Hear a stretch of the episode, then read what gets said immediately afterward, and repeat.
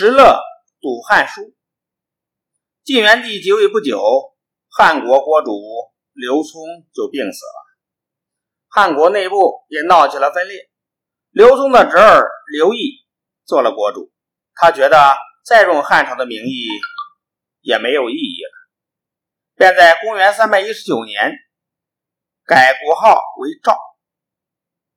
汉国大将石勒在与晋朝的征战中。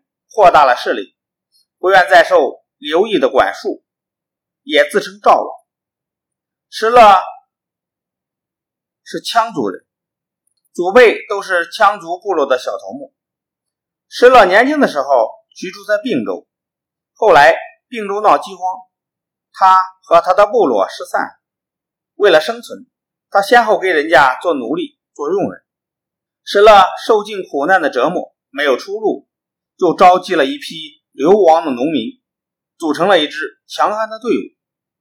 刘渊起兵后，石勒前去投奔他，并在刘渊的部下当了一员大将。石勒从小没有受过汉族文化教育，不识字儿。他担任大将以后，渐渐懂得要成大事业，光靠武力不行，必须要用脑子，用谋略。后来。他把汉族士人张斌请来为他出谋划策，他还收留了一批北方汉族中家境贫寒的读书人，组织了一个君子营。由于石勒骁勇善战，加上有张斌等一批谋士的帮助，石勒的势力越来越大。到了公元三百二十八年，终于把刘毅消灭了。过了两年，石勒在襄国自称皇帝。国号仍是赵。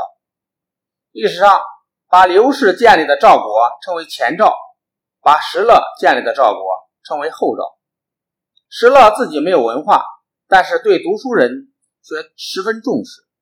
他做了后赵皇帝后，命令部下如果捉到读书人，不许杀害，一定要送到襄国来，让他自己处理。在张斌的建议下，他又设立了学校。让他部下将领的子弟进学校读书，他还建立了保举和考试制度，凡是各地保举上来的人，经过考核都可以做官。石勒喜欢书，但他自己不识字，就找来一些文化人给他读书，他一边听一边还随时发表自己的见解。